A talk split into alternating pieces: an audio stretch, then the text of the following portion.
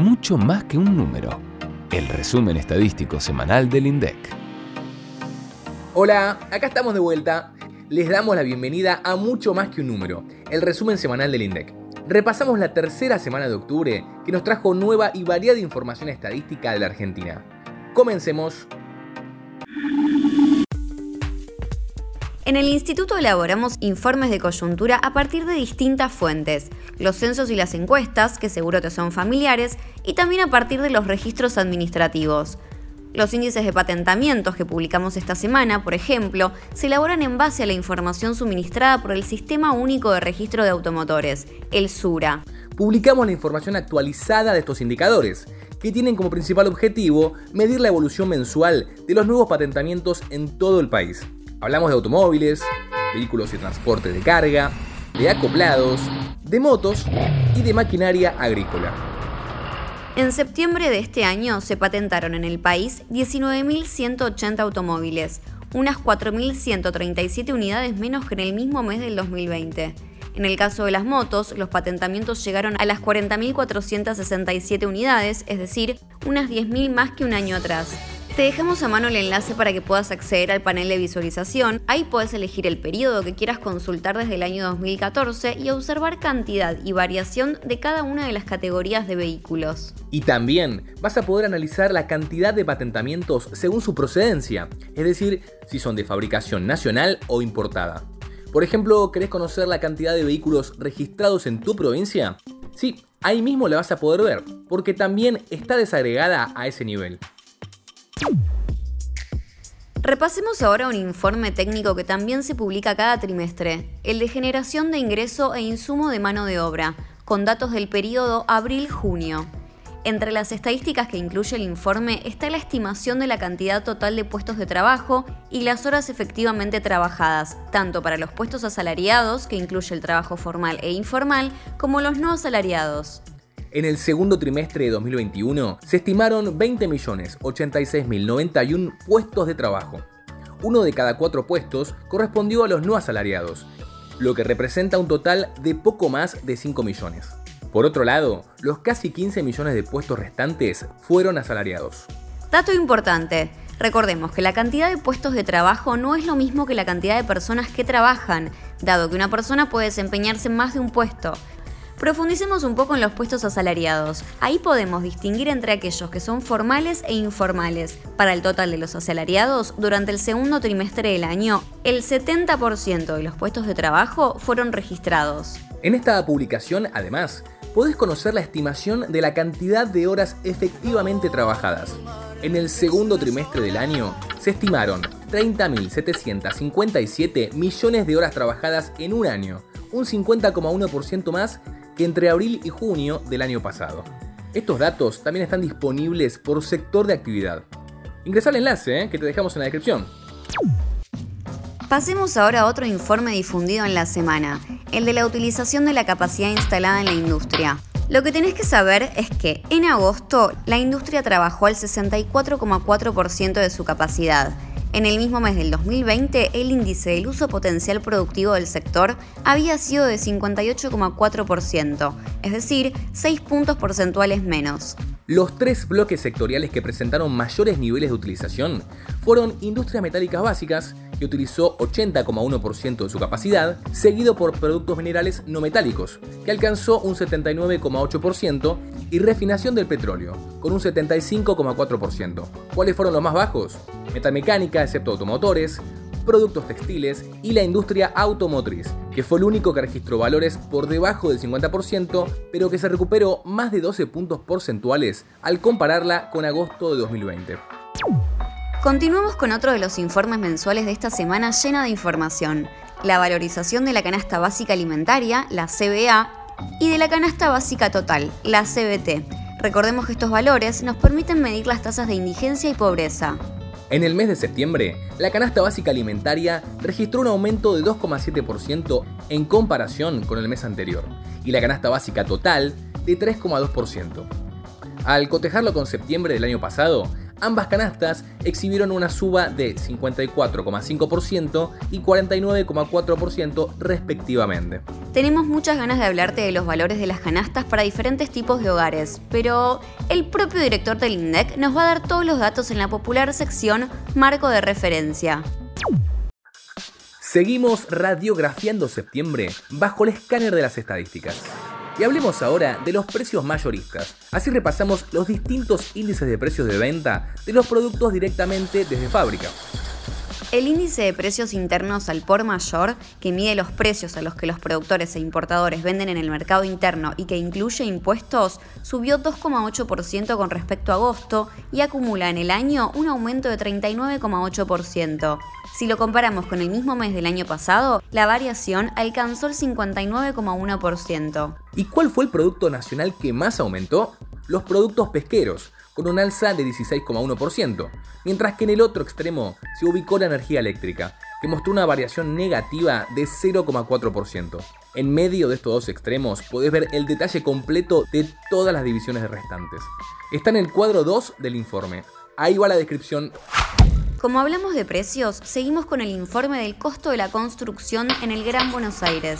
El nivel general del índice subió en septiembre 3% con relación a agosto y si lo comparamos con el mismo mes del año pasado, registró una variación de 66,2%. Este índice está compuesto por tres capítulos. La división mano de obra fue la que más creció, 3,5%, seguido por materiales y gastos generales, ambas con una suba de 2,6%. Esta última incluye, por ejemplo, el servicio de alquiler de maquinaria para la construcción. ¿Estás pensando en hacer refacciones en tu casa o en tu departamento? En la publicación que difundimos el miércoles vas a encontrar el listado con los grupos de materiales y sus variaciones con respecto a agosto.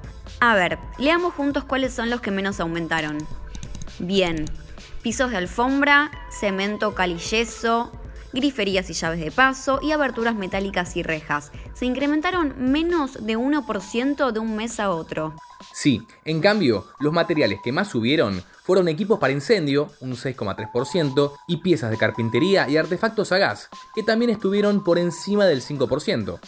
Esta información también puede ser útil en tu trabajo. Si estás por planificar una obra, por ejemplo, si ya conoces estos datos, no te olvides de revisar los dos modelos de viviendas que presenta este informe, construidos con técnicas tradicionales y distintos detalles de terminación. Y si es la primera vez que escuchas esto, te invitamos a recorrer la página 9 de la publicación. ¿Cómo venimos? ¿Te resulta clara la presentación de la información en este formato? Cualquier comentario escribinos, ¿eh? Queremos que tu estadía en este podcast sea placentera. Y hablando de eso, ¿viste la portada del capítulo? Llegó un momento de hablar de la encuesta de ocupación hotelera, relevamiento a través del cual medimos la actividad turística del país. Lo que hacemos es relevar 3.000 establecimientos turísticos, tales como hoteles, apart hotels, boutiques y parahoteleros, de un total de 45 localidades de 7 regiones del país. Las localidades de Formosa, Puerto Iguazú, El Calafate y Ushuaia también forman parte de la encuesta, pero actualmente no se presentan debido a la insuficiencia de datos registrados a la fecha por la pandemia. En agosto se registraron un total de casi 2,2 millones de pernoctaciones, un 2.536,4% más que el mismo mes del año pasado. Desde julio de este año nos encontramos con tasas de crecimiento interanual muy elevadas por la situación atípica de la pandemia. Recordemos que en agosto del 2020 se había registrado una gran cantidad de establecimientos cerrados o sin movimiento y que en ese mismo mes las pernoctaciones se habían reducido un 97,4% con respecto a 2019. La estadía promedio en el país fue de 2,4 noches. Los hoteles de 3 estrellas, que incluye apart hotels y boutique, fueron los más ocupados. Pero ¿cuál fue la tasa de ocupación en agosto? Un poco menos que un tercio de las habitaciones disponibles, 32,5% para ser exactos. La región más visitada fue la Patagonia. Escucha, tuvo más del doble de pernoctaciones que la segunda región, Córdoba, seguida muy de cerca por la región norte. Pasemos ahora a la publicación del intercambio comercial argentino con los datos de exportaciones e importaciones de bienes de septiembre. En el noveno mes del año, el saldo comercial argentino exhibió un superávit de 1.667 millones de dólares, más del doble del saldo del mismo mes del 2020 y el intercambio comercial aumentó 51,8% con relación al mismo mes del año pasado. Saldo comercial, intercambio comercial, ¿todavía no tenés clara la diferencia entre un concepto y otro? En menos de dos minutos te lo explicamos en nuestro indeccionario. Te dejamos el enlace en la descripción ¿eh? para que lo agregues a tu lista de reproducción. Volviendo a los datos del mes, tanto las importaciones como las exportaciones mostraron un alza respecto de un año atrás, aunque las tasas de variación fue mayor en el caso de las ventas al exterior. 56,2% crecieron en septiembre y junto con el dato del mes pasado fueron los valores más altos desde el 2013. La totalidad de los rubros de los bienes exportados registraron subas, ya que todos sus precios y cantidades aumentaron. Pero los productos que explicaron principalmente el aumento fueron maíz en grano excluido para siembra, porotos de soja, aceite de soja en bruto y vehículos automotores, entre otros. ¿Y cuáles fueron los tres países a los que más se exportó? El ranking lo lidera Brasil, con 14,4% de las ventas, seguido de China, con el 8,8%, y los Estados Unidos, con 6,1%. Para conocer el detalle y los principales países de origen de las importaciones, solo dale clic al informe que dejamos en la descripción. Y antes de finalizar con el calendario, repasamos el último informe de la semana, el estimador mensual de actividad económica, el EMAE, con datos del mes de agosto. En el octavo mes del año, el índice general registró un incremento de 1,1% con respecto a julio en la medición desestacionalizada, mientras que si lo comparamos con el mismo periodo del año pasado, el incremento fue de 12,8%. Todos los sectores exhibieron subas en la comparación interanual, pero los que más crecieron fueron otras actividades de servicios comunitarios, sociales y personales, que incluye, entre otras cosas, actividades culturales y deportivas, con un incremento de 77,4%, seguido de hoteles y restaurantes y construcción. En cambio, intermediación financiera, con un incremento de apenas 0,3% interanual, fue el sector de menor alza del mes, seguido de agricultura, ganadería, caza y silvicultura y pesca. Si querés saber cuánto sumó cada una de estas actividades a la variación interanual total, solo tenés que mirar el gráfico 1 de la página 10 del informe. Pero ya no queremos retrasarte más porque empieza nuestra sección favorita.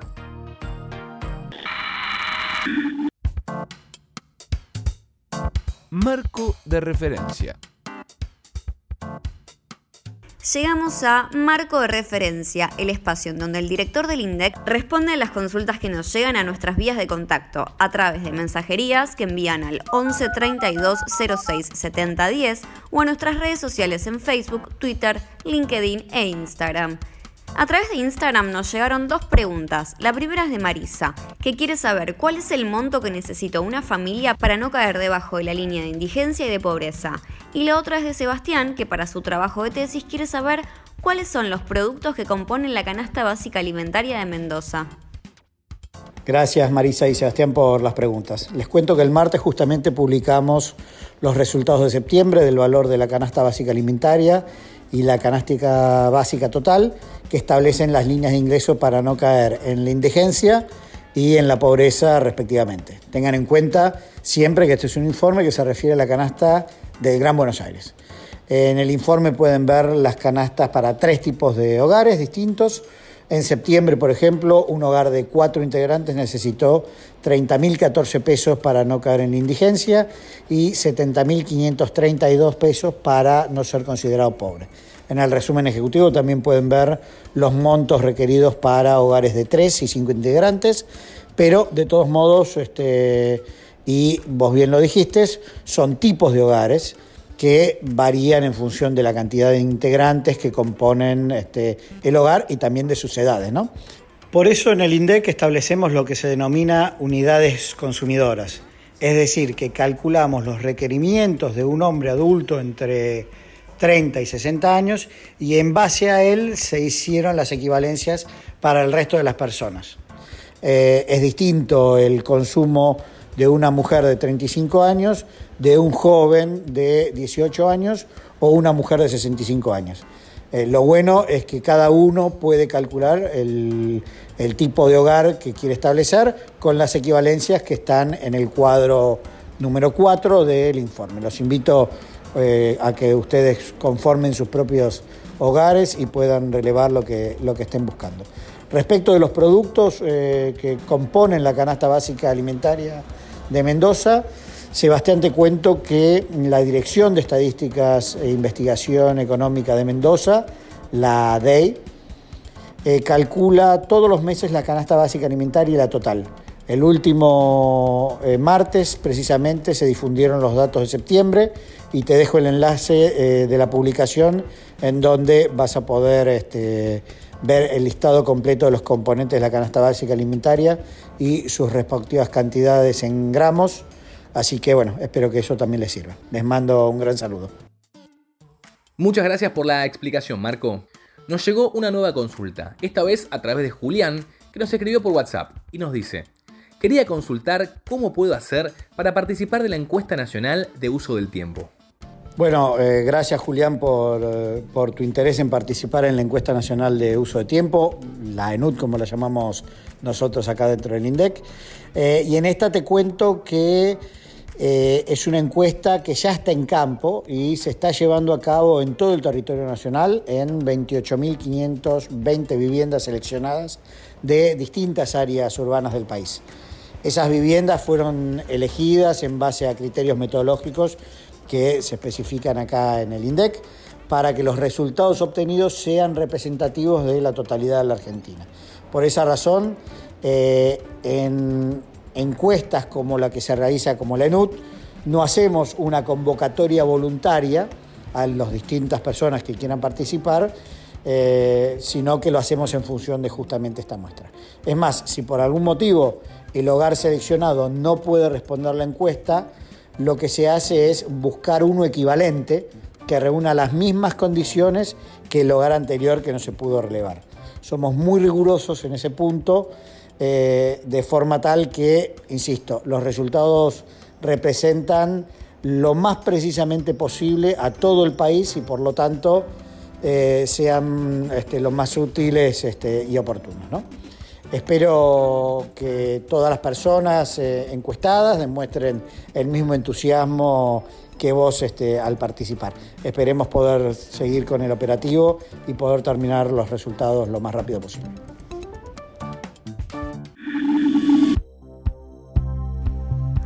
Marco, te agradecemos por la explicación. Ahora sí, llegamos al final de este episodio, pero antes de cerrar, como siempre, te vamos a anticipar qué nos espera la semana próxima. La última de octubre viene con información de comercio interno. Nos esperan las estadísticas de los super y los mayoristas, así como los centros de compras del mes de agosto. También con datos del mismo periodo, vamos a difundir el índice de salarios. Y como siempre, al término de cada hoja de calendario, nos espera el INDEC Informa, el libro gordo de las estadísticas con el máximo nivel de información desagregada. No te lo pierdas. Hasta la semana que viene y recuerden, las estadísticas están en todos lados y en mucho más que un número se las contamos.